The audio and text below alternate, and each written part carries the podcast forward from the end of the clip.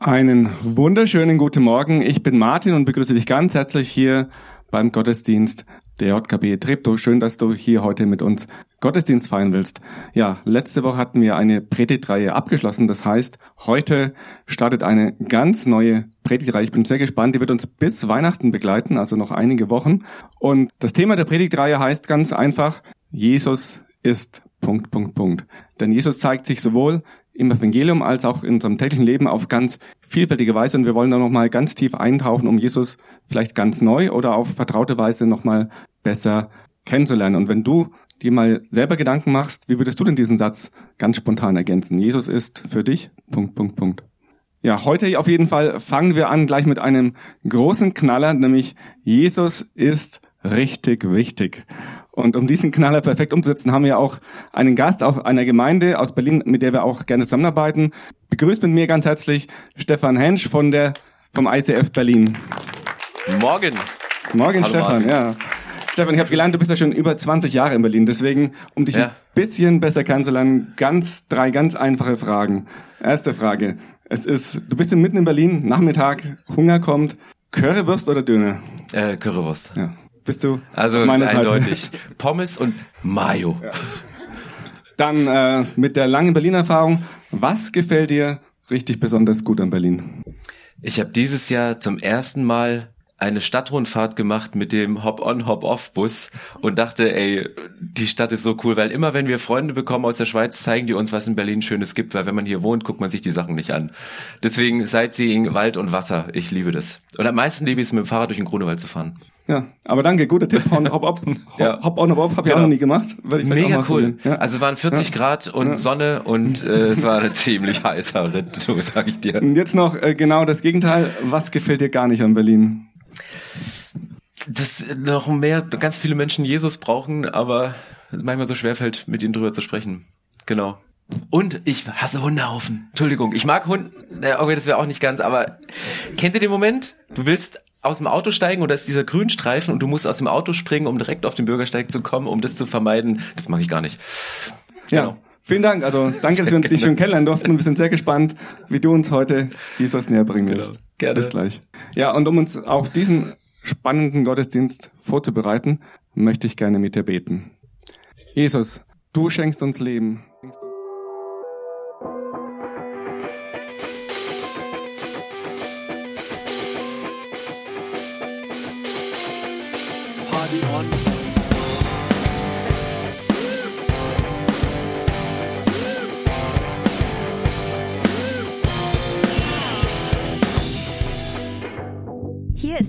Podcast der Jungen Kirche Berlin-Treptow. Wir wünschen dir eine spannende und ermutigende Begegnung mit Gott.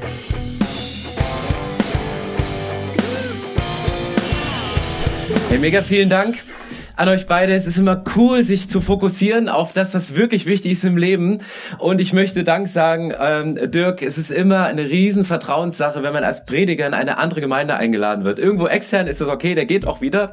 Aber wenn man so in derselben Stadt ist, braucht es eine gute Freundschaft. Und ich bin dankbar für die Freundschaft zu dir, zu euch als Familie. Ihr müsst euch vorstellen, du versuchst als Pastoren-Ehepaar, meine Frau Katrin und ich, einen freien Abend zu machen und du gehst irgendwo weit weg von dem, wo du wohnst und du gehst nach Treptow und dann triffst du ein junges, verliebtes Pärchen und denkst, das sind ja eigentlich deine Kollegen zu unserem Hochzeitstag. Also wir haben ganz, ganz viele Berührungen in dieser Stadt und das, was uns am meisten verbindet, ist eine Liebe zu Jesus.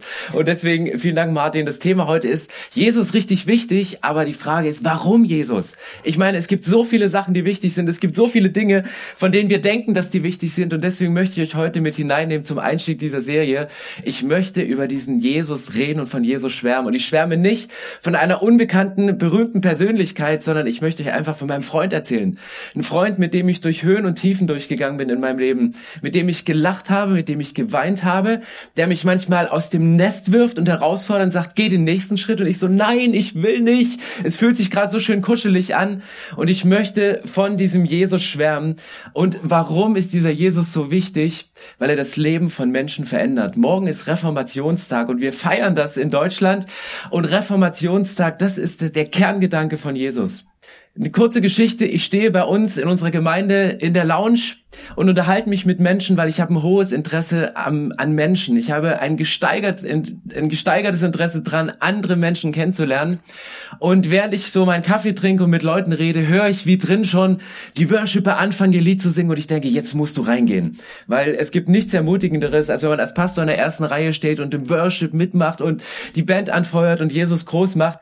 Und auf dem Weg aus unserer Lounge in die erste Reihe des Gottesdienstes fällt mein Blick auf einen Mann und ich habe den Impuls, sprich ihn an.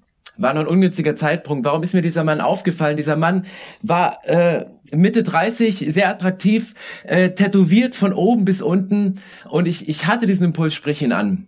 Und ähm, bin dann vorgegangen, haben diesen Gottesdienst gemacht und dann dachte ich, okay, wenn dieser Impuls von Gott ist, dann geh auf dem Rückweg sofort zu ihm. Und ich bin zu ihm hin, habe gesagt, hallo, ich bin Stefan. Er sagte, ja, ich weiß. Ich bin schon seit sechs Monaten hier und ich dachte, ups, was mit unserem Welcome-Team, warum habe ich dich noch nie angesprochen? Und dann meinte er, du musst aber kein schlechtes Gewissen haben, weil ich, ich komme immer sehr spät und ich gehe immer recht früh, weil ich, ich mag es nicht so gern mit Menschen zu sprechen, aber es ist gut, dass du mich heute ansprichst. Und da habe ich ihn gefragt, wie er heißt, wo er herkommt, und hat er mir seine Geschichte erzählt. Er sagte, du, Stefan, ganz ehrlich, ähm, ich habe immer wieder einen Satz in meinem Leben geprägt und dieser Satz lautete für mich selber, wenn ich mit Gott leben würde, dann hätte ich die Probleme nicht, die ich habe.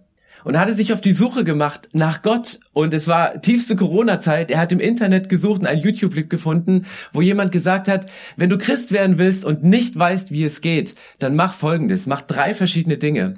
Ähm, Fang an zu beten, lies die Bibel und besuch eine Gemeinde, mach diese drei Sachen und beobachte, wie du dich dabei fühlst. Wird es besser oder wird es schlechter? Wenn es besser wird, mach weiter, wenn es schlechter wird, geh wieder davon. Also völlig druckfrei. Und dann hat er gesagt, dann habe ich es gemacht. Dann habe ich angefangen zu beten, dass Gott sich mir zeigt. Dann habe ich mir eine Bibel gekauft und dann sagte er, ich habe angefangen zu lesen, ich bin aber erst im zweiten Korintherbrief. Und ich habe ihn gefragt, hast du bei im Neuen Testament angefangen oder im Alten Testament? Er so, nee, nee, Altes Testament. Wenn dann schon von vorn. Ich so, Respekt, Brody. Und dann hat er einfach in Google Kirchen in seiner Umgebung gesucht, war zuerst in einer richtigen traditionellen Kirche, sagt, das ist nicht so mein Stil. Und dann hat er uns einfach über Google Maps gefunden. Deswegen es lohnt sich, die Kirche in Google Maps einzutragen. Und ist gekommen und beobachtet sich und ist seitdem auf dem Weg. Und er sagt, es ist krass, was Jesus in mir verändert. Und ich fühle mich gut dabei. Und er ist so regelmäßig und wir sind gerade dabei, nächste konkrete Schritte Schritte zu gehen. Und wisst ihr was, für viele Christen, wir beten ja oft um dieses Mr. Jesu Wort Erweckung. Erweckung bedeutet einfach, dass, dass viele Menschen kommen. Für mich ist das der, der Beginn der Erweckung. Leute kommen in die Kirche, ohne dass du was dafür getan hast. Da hat keiner gebetet für den, äh, vielleicht seine Großmutter, sondern Leute kommen einfach in die Kirchen, weil sie Jesus kennenlernen wollen. Aber warum Jesus? Warum hat Jesus so eine Kraft, das Leben von Menschen zu verändern? Wenn du in die Bibel reinschaust, weißt du, niemand weiß, wie Jesus ausgesehen hat. Es gibt keine Gemälde von ihm von früher, es gibt keine Skulpturen, die zu der Zeit, in der Jesus gelebt hat, angefertigt worden sind. Es steht auch nicht in der Bibel, Morgens vor dem Spiegel kämmte sich Jesus sein lockiges Haar und sprühte es mit drei Wettertaft ein, bevor er das Schiff betrat. Findest du nicht in der Bibel. Hat Jesus auch nicht gemacht. Er hat nicht Werbe, das steht doch nicht in der Bibel, bevor er früh morgens ins Gebet ging, trimmte er sich seinen 30-Tage-Bart, um vor seinen Jüngern als Bartmodel dazustehen. Du hast diese Sachen nicht in der, in der Bibel, wo das Aussehen von Jesus beschrieben ist, aber trotzdem sind Jesus und seine Jünger die weltweit am meisten dargestelltesten Personen auf, auf Gewälden, auf Gemälden und irgendwelchen Werken. Ist am meisten dargestellt worden. Also dieser Jesus scheint irgendeine eine Bedeutung zu haben. Und meine Frage ist, warum hatte Jesus so eine Bedeutung? Übte er ein politisches Amt aus? Nein. Befehligte er eine Armee? Nein. Hatte er einflussreiche Eltern? Nein, überhaupt nicht. Genau das Gegenteil. Hat Jesus ein Buch geschrieben? Nein. Hat er studiert? Nein. All die Sachen, die hier stehen. Er hat keine Revolution angeführt, hat neue Länder entdeckt, häufte ein Vermögen an. Nichts von dem hat Jesus gemacht. Und ich glaube, dass den enormen Einfluss, den Jesus auf das Wirken heute hat, bis in das Detail von Menschen, die sich auf die Suche machen und ihn über YouTube im Internet finden, das kannst du nur mit einem übernatürlichen göttlichen Wirken erklären. Ich frage mich, wie Menschen, die unseren Glauben nicht teilen, das Wirken von Jesus erklären, weil rein menschlich hat Jesus nichts gemacht, als dass man ihm in irgendeiner Weise Haken dran machen könnte und sagen, okay, das ist der Grund für deinen nachhaltigen Erfolg. Im Koran gibt es 93 Verse, die von Jesus handeln. Hinweise auf Jesus. Am Anfang, dass er auf diese Erde gekommen ist und die Kreuzigung ist nicht akzeptiert mit der Messias-Rolle, da, da gehen wir auseinander im Islam, aber 93 Verse im Koran handeln von Jesus. Und kurz nach seinem Tod sah es so aus, als ob jede Spur von dem Wirken von Jesus in die Bedeutungslosigkeit verblasst. Weil du hast das Gefühl, kurz nach seinem Tod, wer war das? Da war ein Häufchen von zwölf Leuten und vielleicht noch 70 Jünger und ein paar Frauen, die sich am Grab versammelt haben. Aber irgendwie hatten die Leute das Gefühl, die Mission mit Jesus, die ist absolut gescheitert. Da ist, ist nichts mehr von, von über. Der Einfluss von Jesus war 100 Jahre nach seinem Tod größer als zu seinen Lebzeiten. 500 Jahre nach seinem Tod war der Einfluss von Jesus noch größer und 1000 Jahre nach seinem Tod bildete das Vermächtnis von Jesus Grundlage für den größten Teil von Europa, was bis in unserer Verfassung drin steht. Müsst ihr euch mal vorstellen. Jesus hat es bis in die Verfassung hineingeschafft und bildete 1000 Jahre nach seinem Tod die Grundlage für uns in Europa. Jesus ist die einflussreichste und bekannteste Person der gesamten Weltgeschichte, wenn du das mal in Büchern antriebst. Und trotzdem ist er in Europa mega umstritten. Ich habe mich vor kurzem mit dem Leiter von Open Doors getroffen und der Leiter Open Doors kümmert sich um verfolgte Christen weltweit. Und er sagte mir, dass in China trotz der Verfolgung des Christentums von drei Millionen auf 100 Millionen Christen gewachsen ist. Das ist mal eine krasse Nummer von drei Millionen ohne Verfolgung bis 100 Millionen mit Verfolgung. Ich wünsche uns keine Verfolgung, dass unser Glauben und unsere Bewegung wieder wächst. Aber das Christentum ist das am schnellsten wachsendste Movement auf dieser Erde. John Ortberg, ein Autor, der hat einen coolen Satz formuliert, der sagte, wir leben in einer Welt, in der der Einfluss von Jesus ungeheuer groß ist, auch wenn sein Name nicht unbedingt genannt wird. Weißt du, Jesus inspiriert Künstler, inspiriert Wissenschaftler, Regierung, Mediziner, Lehrende. Jesus hat die Themen wie Würde und Mitgefühl und Vergebung und Hoffnung, die hat Jesus definiert. Die sind durch Jesus in unsere Kultur, in unser zwischenmenschliches Miteinander reingekommen. Und ich glaube, dass in dem Namen von Jesus eine unschätzbare Kraft liegt. Und wo gebrauchen wir den Namen von Jesus? Du gebrauchst den Namen von Jesus in Verzweiflungssituationen. Oh je, da gehst du rein. Du, ver, ver, du, du brauchst ihn in Dankbarkeit. Gott sei Dank. Selbst beim Fluchen, wenn du auf dem Bau arbeitest, kommt der Name von Jesus und von Gott vor. Bei Hochzeiten, bei Beerdigungen, wir, wir trauen im Namen von Jesus, wir beerdigen Krankenhäuser, ganze Institute sind unter dem Namen von Jesus gebaut worden. Im Namen von Jesus wird geboren, getraut, behandelt, beerdigt. Immer spielt der Name von Jesus eine Rolle. Und warum hat der Name von Jesus so eine Kraft? Ich möchte euch einen kurzen Clip zeigen von einer Frau, die den Namen von Jesus in einer Situation ausgesprochen hat und das hat das Leben von Menschen verändert. Einfach nur der Name von Jesus in eine alltägliche Situation hineingesprochen. sind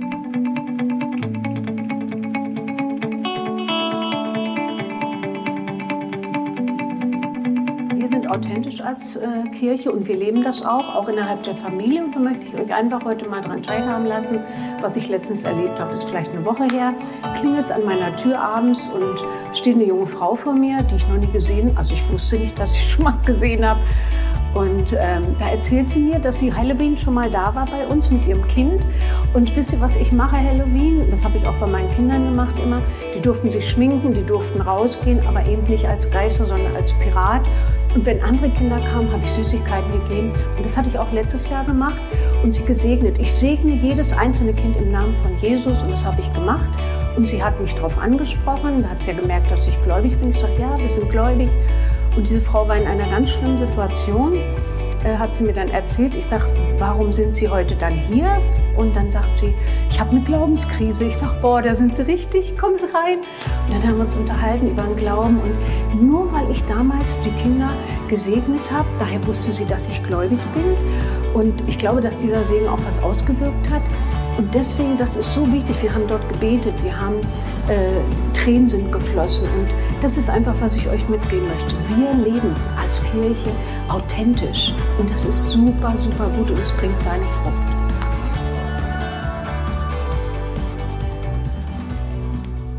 Der Name von Jesus hat eine unheimliche Kraft, wenn du ihn aussprichst. Diese Frau hat es erlebt, einfach in der alltäglichen Situation. Wir haben uns, nachdem sie uns diese Geschichte erzählt hat, angewöhnt, dass wir unsere Kinder, wenn sie aus dem Haus gehen, einfach segnen und im Namen von Jesus in die Schule, in die Ausbildung, wo immer sie hingehen, ins Studium einfach zu segnen, um den Namen von Jesus über ihn auszusprechen.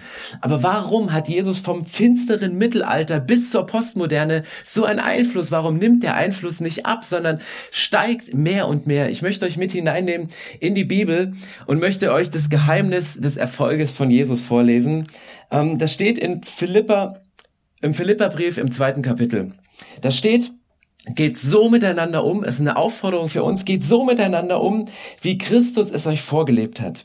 Obwohl er Gott war, bestand er nicht auf seinen, auf seinen göttlichen Rechten. Er verzichtete auf alles. Er nahm die niedrige Stellung eines Dieners an. Er wurde als Mensch geboren und als solcher erkannt. Er erniedrigte sich selbst und war gehorsam bis zum Tod, indem er wie ein Verbrecher am Kreuz starb. Deshalb hat Gott ihn in den Himmel gehoben und ihm einen Namen gegeben, der höher ist als alle anderen Namen. Vor diesem Namen sollen sich die Knie aller beugen, die im Himmel und auf der Erde und unter der Erde sind und zur Ehre Gottes des Vaters werden alle bekennen, dass Jesus Christus der Herr ist. Im Philipperbrief, zweites Kapitel, ähm, das ist das Geheimnis von Jesus. Jesus erniedrigte sich selbst und das gefiel nicht allen Menschen. Ich habe euch ein Bild mitgebracht aus einer sowjetischen Zeitung vom Verband der kämpfenden Gottlosen im Jahr 1929 aus der Sowjetunion. Da nimmt man Jesus in eine Schubkarre und bringt ihn vor die Stadt, vor die Industrialisierung, raus aus dem Leben der Menschen und kippt ihn mit dem Müll dieser Stadt auf eine Müllkippe, weil man Jesus loswerden wollte, weil man Jesus über Kapitel der Geschichte versucht hat zu, zu bekämpfen und ihn auszurotten, weil Leute mit dem, was Jesus vorgelebt hat, nicht zurechtkamen. Und ein Mann, ähm, äh, Jemilian, Jemilian Jaroslavski, nachdem dieser große Moskauer Bahnhof benannt worden ist, er sagt, das Christentum ist wie ein Nagel, je mehr man draufschlägt, desto tiefer treibt man ihn hinein. Die haben versucht, Jesus auszurotten, aber er sagt, es ist wie ein Nagel. Du kannst da draufhämmern, du kannst versuchen, es kaputt zu machen, du kannst mit aller Macht versuchen, es, es einzudämmen, aber umso tiefer treibst du ihn hinein. Und das ist die Kraft von Jesus. Warum macht er das? Warum hat der Name von Jesus so eine krasse Bedeutung? Es gibt so viele Menschen, die haben sich versucht, einen Namen zu machen. Ähm, zum Beispiel, weißt du, Alexander der Große, Julius Caesar, Napoleon, Sokrates, Mohammed. Menschen haben versucht, Städte zu bauen, um sich die, ihre Unsterblichkeit zu sichern, um sich einen Namen zu machen. Aber diese Namen sind verblasst. Diese Namen sind nicht mehr da. Und ganz ehrlich, wenn du Namen hörst wie Napoleon, Caesar, Sokrates, ähm, heute werden maximal Pizzerien, Hunde oder Spielcasinos nach diesen Namen benannt. Aber der Name von den Nachfolgern von Jesus, Johannes, Matthäus, Markus, der lebt weiter in unserer Generation. So benennen wir unsere Kinder. Jesus hat einen Einfluss und die Menschen, die um ihn herum waren, die leben ihren Einfluss. Und du hast beides. Du hast Menschen, die sich versucht haben, einen Namen zu machen und diesen Namen zu sichern und menschlich alles unternommen haben, damit ihr Name über die Generation bestehen bleibt. Und was steht hier im Philipperbrief? Was hat Jesus gemacht? Er hat genau das Gegenteil gemacht. Er hatte so sechs Stufen, wie Jesus zur Größe hinabgestiegen ist. Die erste Stufe, er legte seine göttliche Gestalt ab, er legte seine Rechte ab. Im Alten Testament steht, dass, dass Jesus bis zur Unkenntlichkeit gefoltert wurde, dass wir ihn nicht mehr erkannt haben. Er hatte diese göttliche Gestalt, aber er verzichtete auf alle Rechte. Jesus hat Zugriff auf die komplette Macht dieser Welt, haben wir übrigens auch, wenn wir beten, wenn wir Bibel lesen, dann verbünden wir uns mit dem, was Gottes Kraft ist. Und wir können aus dieser Kraft und mit dieser Kraft leben. Aber Jesus verzichtete auf seine Rechte. Und dann ging er eine Stufe tiefer, er wurde Mensch. Und da blieb er nicht stehen, er wurde Sklave. Und ein Sklave, das ist der, der das macht, was ein anderer ihm sagt. Kennst du das Gefühl, wenn deine Frau dir sagt, du sollst mal wieder Spülmaschine ausräumen? Oder wenn dein Mann dir sagt, du sollst mal wieder aktiver werden im, im, im Sexleben oder das fühlt sich nicht cool an, weil du fühlst dich vielleicht behandelt wie ein, wie ein Sklave. Jesus sagt, ich bleibe nicht nur Mensch und begegne euch auf Augenhöhe, deswegen ist er auf Erde gekommen, sondern er sagte, ich erniedrige mich, ich, ich werde Sklave. Er war gehorsam bis zum Tod. Gehorsam ist übrigens die Liebessprache von Gott. Also wenn du Liebessprache mit Gott austauschen willst, dann ist Gehorsam die Liebessprache. Und trotzdem kämpft Jesus und sagt, hey, ich, ich will, dass dieser Kelch an mir vorübergeht. Es, es ist zu hart für mich, diesen Weg zu gehen. Und er starb einen schrecklichen Tod am Kreuz. Und Jesus stand oben auf dieser Treppe und ihr seht es und er ging Stufe für Stufe für Stufe ging er runter und vielleicht stand Jesus auf der Mitte dieser Treppe, vielleicht stand Jesus hier an dieser Stelle und es war dieser Vorabend im Garten Gethsemane, wo er wo er mit Gott gerungen hat und gesagt hat, lass diesen Kelch an mir vorübergehen, weil er wusste, das Kreuz wartet auf ich, ich werde gekreuzigt, es wird schmerzhaft, ich werde sterben und nicht nur der Schmerz der Kreuzigung physisch wird mich wird mich drangsalieren, sondern die Last der Schuld der Menschheit, die liegt auf meinen Schultern. Sie, sie erdrückt mich, die zerpresst mich. Ich glaube, dass Jesus an der Mitte dieser Treppe überlegt hat, gehe ich diesen Schritt weiter. Und dann sagte er aber nicht, mein Wille geschehe, sondern dein Wille geschehe. Und dann ging Jesus weiter und er erniedrigte sich und er starb. Und dann ist Jesus hier angekommen an dieser untersten Stufe und du denkst, tiefer sinken kann man nicht. Und Jesus läuft weiter und er geht diesen Schritt und auf einmal steht er wieder hier und du denkst, was aussieht wie eine optische Täuschung an dieser Stelle, das ist ein geistiges Prinzip. Wenn du dich erniedrigst, wird Gott dich erhöhen. Im Alten Testament haben die Leute versucht, sich einen Namen zu machen, haben in Babel einen Thron gebaut. Und Gott hat sie zerstört, hat die Einheit zerstört und der Name war zerstört. Jesus macht genau das Gegenteil. Jesus baut keinen Turm in die Höhe, sondern er geht er steigt hinab zur Größe und als er am Tiefpunkt war, hat Gott ihn erhöht und so wie hier in der Bibel steht, Gott hat ihm einen Namen gegeben, der über alle Namen ist und hat ihn hoch erhöht, dass im Namen von Jesus die Kraft ist und im Namen von Jesus jedes Knie sich beugen wird und ihn anzubeten. Das ist die Größe von Gott und das hat Jesus nicht selbstständig gemacht. Das hat Jesus nicht von sich aus gemacht. Als wir nach Berlin gezogen sind und die Kirche gegründet haben, und glaubt mir, Kirche gründen ist kein easy Spaziergang. Wir waren manchmal, wir haben komplett unser Erspartes investiert, wir haben mit zwölf Leuten im Wohnzimmer gesessen, wir haben gebetet, wie muss Kirche heute sein, dass Menschen kommen. Und wir waren, je nach Tagesform, bin ich morgens aufgewacht und habe gesagt, Chaka, Leben im Glauben oder leben in Verantwortungslosigkeit vor unseren Kindern, die damals zwei und vier Jahre waren. Und ich saß an so einem Tiefpunkt und bin spazieren gegangen. Wir haben damals in Lichterfelde gewohnt, unten in einem, in einem Plattenbau ganz oben.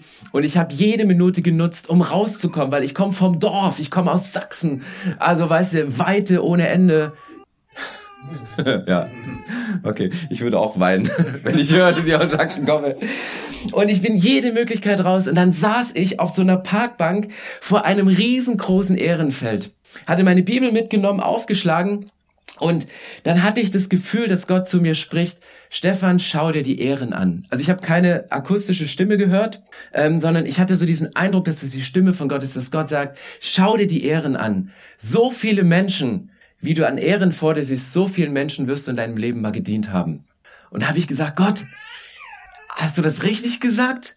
Kannst du nicht sagen, vor so vielen Menschen wirst du mal gepredigt haben? Das wäre viel cooler für mich. Einfach Stadien zu füllen, sagte, nein, nein. Ich habe nicht gesagt, vor so vielen Menschen wirst du predigen, sondern so vielen Menschen wirst du gedient haben. Und ich konnte es wie nicht glauben. Und dann schlägt der Wind meine, die Seiten meiner Bibel um und mein Blick fällt auf einen Vers aus dem Alten Testament, wo drin steht, das, was man, was euch heute gesagt wird, ihr würdet es nicht glauben, aber Gott wird es in Erfüllung gehen lassen. Und ich wusste, das ist deine Sache. Du darfst Menschen dienen. Und ganz ehrlich, das war ein Prozess für mich, weil als Pastoren, wir lieben es natürlich, auf Bühnen zu stehen. Wir lieben es natürlich zu predigen, Menschen zu begeistern mit dem Evangelium von Jesus und von ihm zu schwärmen. Aber das ist nicht der Job von Pastoren, sondern das ist der Job von uns Menschen, ist es anderen zu dienen. Und ich glaube, dass Jesus Menschen sieht, die die Größe haben, hinabzusteigen, auf die Knie zu gehen und ihn zu bitten, dass es nicht aus unserer menschlichen Kraft, sondern durch seine Kraft und mit seiner Kraft passiert.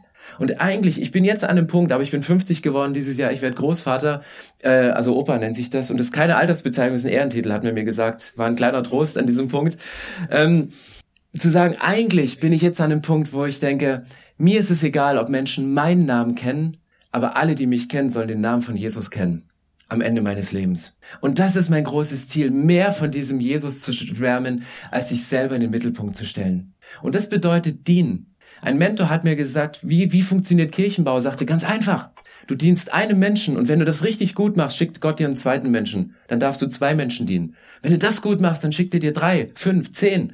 Vielleicht schickt er dir 20 oder 200. Es bleibt immer das Gleiche. Diene den Menschen, die da sind. Und das war das Prinzip von Jesus und deswegen ist Jesus richtig wichtig, weil er diese krasse Kraft hat. Aber wie hat Jesus das gemacht? Er erniedrigte sich selbst und er ging den geringsten Weg. Johannes 1, Vers 29 steht, siehe das Lamm Gottes, das die Sünde der Welt wegnimmt. Die Bibel spricht davon, dass dieser Weg notwendig war, damit wir Zugriff auf die Kraft von Jesus haben, musste Jesus alle seine Kraft reinsetzen, um diese Schmerzen am Kreuz zu ertragen. Und Jesus ging ans Kreuz mit diesem Motto, er sagte, liebe Menschen, ich würde lieber sterben, als eine Ewigkeit ohne dich zu verbringen. Ich gehe lieber durch die Hölle, ich gehe lieber durch diese Qualen zu, aber ich würde es nicht ertragen, ohne dich die Ewigkeit im Himmel zu verbringen da würde mir was fehlen. Du würdest mir fehlen. Die Beziehung zu dir würde mir fehlen. Die fehlt mir jetzt schon, wenn du morgens mit Instagram in deinen Tag startest und nicht mit der Bibel. Jesus liebt es, mit dir auf dem Sofa zu sitzen, einen Kaffee zu trinken und zu sagen, hey, lass uns kurz reden. Ich, ich habe was vorbereitet für diesen Tag. Entdeck es doch bitte und nimm es rein. Und das ist es, dieses umgedrehte von Verhältnis von Jesus. Der hat eine krasse Macht. Jesus hat eine absolute Größe, die größte Autorität. Und er möchte sie uns übertragen, aber er musste diesen Weg gehen. Und wir reden als Pastoren immer davon, dass Jesus sein Blut für uns gegeben hat. Aber was bedeutet es, dass Jesus sein Blut für uns gegeben hat? Jesus hat sein Blut nicht nur einmal für uns vergossen.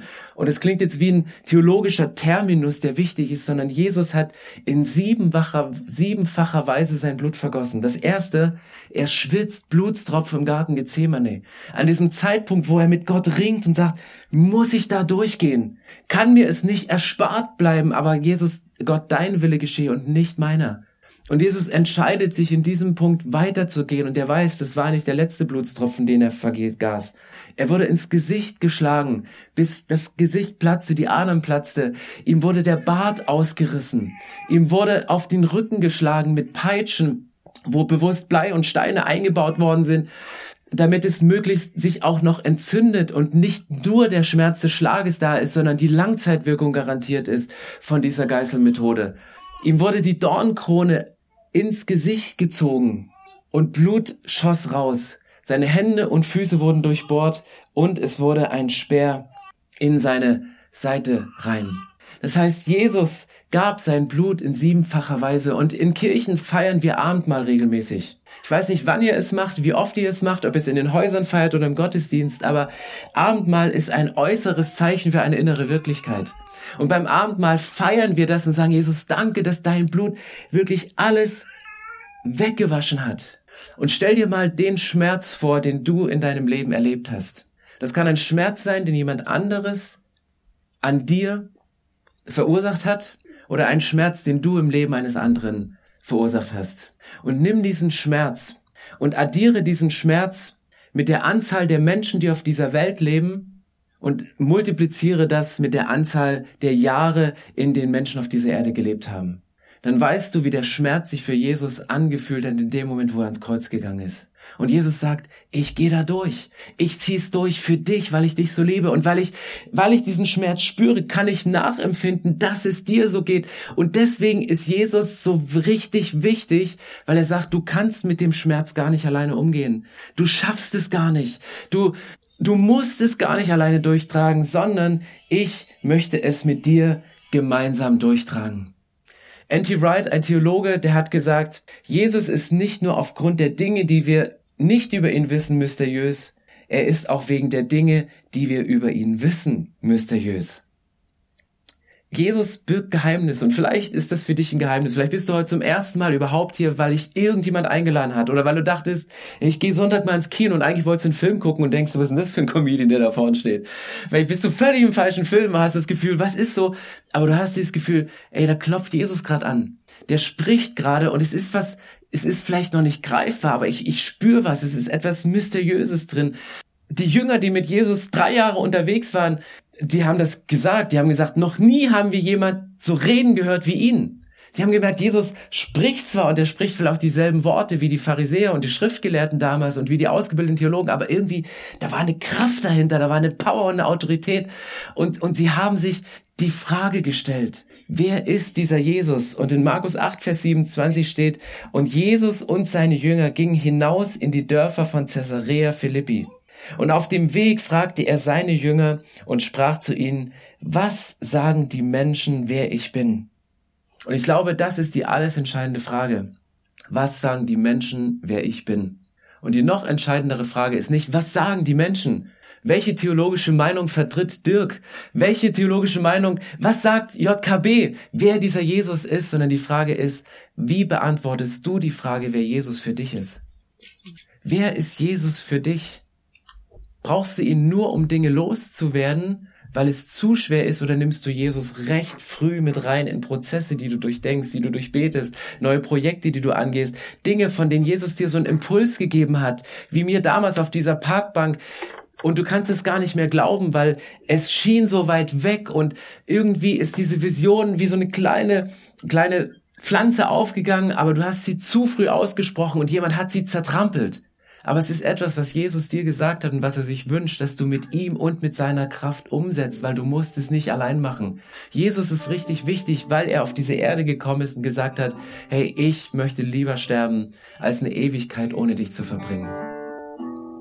Statt zu behaupten, Gott ist im Himmel und auf der Erde ist alles in Ordnung, geht das Gerücht um, Gott habe den Himmel verlassen, um die Erde in Ordnung zu bringen. Wir können behaupten, im Himmel ist alles in Ordnung. Wir können auch behaupten, in unserem Leben ist alles in Ordnung. Und Dinge weglächeln und sagen, hey, auf die Frage in der Lounge oder jetzt gleich nach dem Gottesdienst, hey, wie geht's dir? Ja, geht so. Aber an einem Punkt tiefer zu gehen und mit einer Person zu sprechen, du, mir geht's gar nicht gut. Ich habe diesen Schmerz, ich habe diese Verletzung, ich habe diesen Schmerz ausgelöst, ich habe diese Verletzung ausgelöst. Können wir drüber sprechen? Mit deinen Freunden, in euren Hauskreisen, Kleingruppen, mit Pastoren, mit, mit Menschen, die hier sind, die einfach nur ein Interesse daran haben, dass die Beziehung von Menschen mit Gott wieder in Ordnung kommt. Und die, uns kostet es Überwindung, über die Dinge zu sprechen. Wir denken immer, wir müssen es alles in Ordnung bringen, wir müssen die Dinge machen. Nein, es ist Gottes Job. Der Job von Jesus, den kannst du ihm nicht abnehmen. Jesus will vergeben, Jesus wird heilen, Jesus nimmt die Sachen und er bringt sie in deinem Leben. Was er von uns fordert, ist, zu ihm zu gehen und uns mit ihm auf eine Stufe zu stellen und sagen, okay, Jesus, ich, ich bin nicht Gott und ich leg nicht wie du meine, meine göttliche Würde ab, sondern ich leg mal meinen Stolz ab. Und ich spreche mal drüber und ich tue nicht so, als sei heile Welt. Vielleicht kannst du oder musst du dich bei deinen Kindern entschuldigen. Ich habe Mist gebaut gegenüber einem meinem mein, mein Sohn habe ich eine Sache gesagt, wo ich dachte, bist du blöd. Aber in dem Moment, ich konnte es nicht rückgängig machen. Ich habe es ausgesprochen und ich habe gemerkt, dass es ihn so dermaßen verletzt hat. Und er war ein kleiner Junge und ich dachte, ich hätte, ich hätte vor Scham in den Boden singen können. Dachte, wie, du bist Vater, du bist Pastor, du liebst ihn, es ist alles in Ordnung. Und, und da war so ein Stolz da, wo ich dachte, ich kann mir jetzt nicht entschuldigen das kann ich doch nicht machen, du bist doch Vater, verlierst deine Autorität. Und da habe ich gedacht, der einzige Weg, um diese Beziehung in diesem jungen Alter wieder in Ordnung zu bringen, um das wieder herzustellen, was zerbrochen ist zwischen uns, ist meinen Stolz abzulegen und mich bei ihm zu entschuldigen. Und ich habe das gemacht und unsere Beziehung wurde hergestellt und wir zwei, wir sind so dicke. Also mein Sohn und ich, uns kriegst du nicht auseinander. Aber es hat mich meinen verdammten Stolz gekostet, mich bei meinem eigenen Sohn zu entschuldigen. Und vielleicht kostet es dich Stolz, dich bei deinem Partner, bei deinen Eltern, bei deinen Kindern zu entschuldigen. Vielleicht bei deinem Leiter, bei deiner Leiterin, was auch immer. Aber der erste Schritt ist, zu Jesus zu gehen und sagen, Herr Jesus, ich möchte mich bei dir entschuldigen für das, was ich getan habe, für das, was ich gedacht habe. Bring es wieder in Ordnung. Und wir können viel davon sprechen, dass sich Kraft von Jesus entfaltet. Die Kraft von Jesus entfaltet sich dann, wenn wir seinen Weg gehen nach dem Philipperbrief. Eine Stufe nach der anderen. Wenn wir hinabsteigen zur Größe.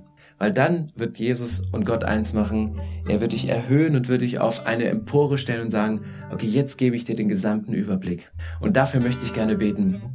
Hey, ist es in Ordnung, wenn wir alle aufstehen und ich möchte gerne ein Segensgebet sprechen für uns alle und dass wir dann in eine Lobpreiszeit reingehen, um nochmal individuell von Jesus was zu hören.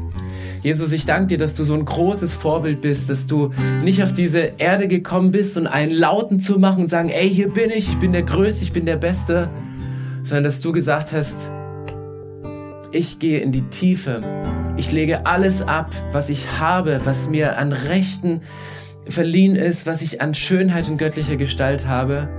Weil es gibt nur eine Sache, die größer und besser ist in meinem Leben. Und das sind die Menschen, die ich geschaffen habe. Ich danke dir, dass du für uns auf diese Erde gekommen bist, dass du für uns gestorben bist, dass du für uns Schmerzen auf dich genommen hast und dass du ans Kreuz gegangen bist und durch dieses Chaos-Tunnel Chaos Hölle durchgegangen bist, um uns rauszureißen aus dieser schrecklichen Prognose für unsere Zukunft und zu sagen, hey, wenn du dein Leben mir gibst und sagst, Jesus, ich danke dir, dass du mich liebst.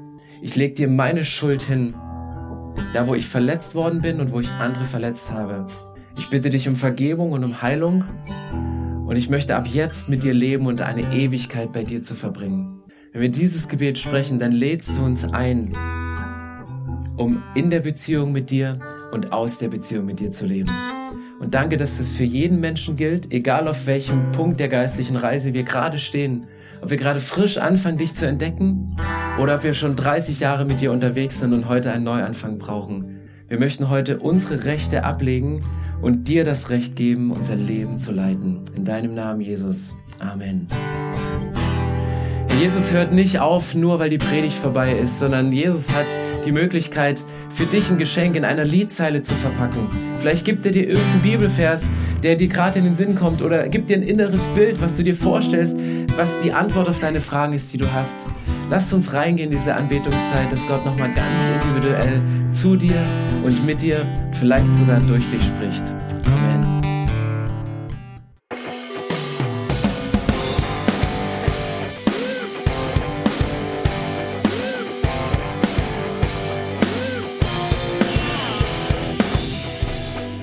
Schön, dass du diesmal dabei warst.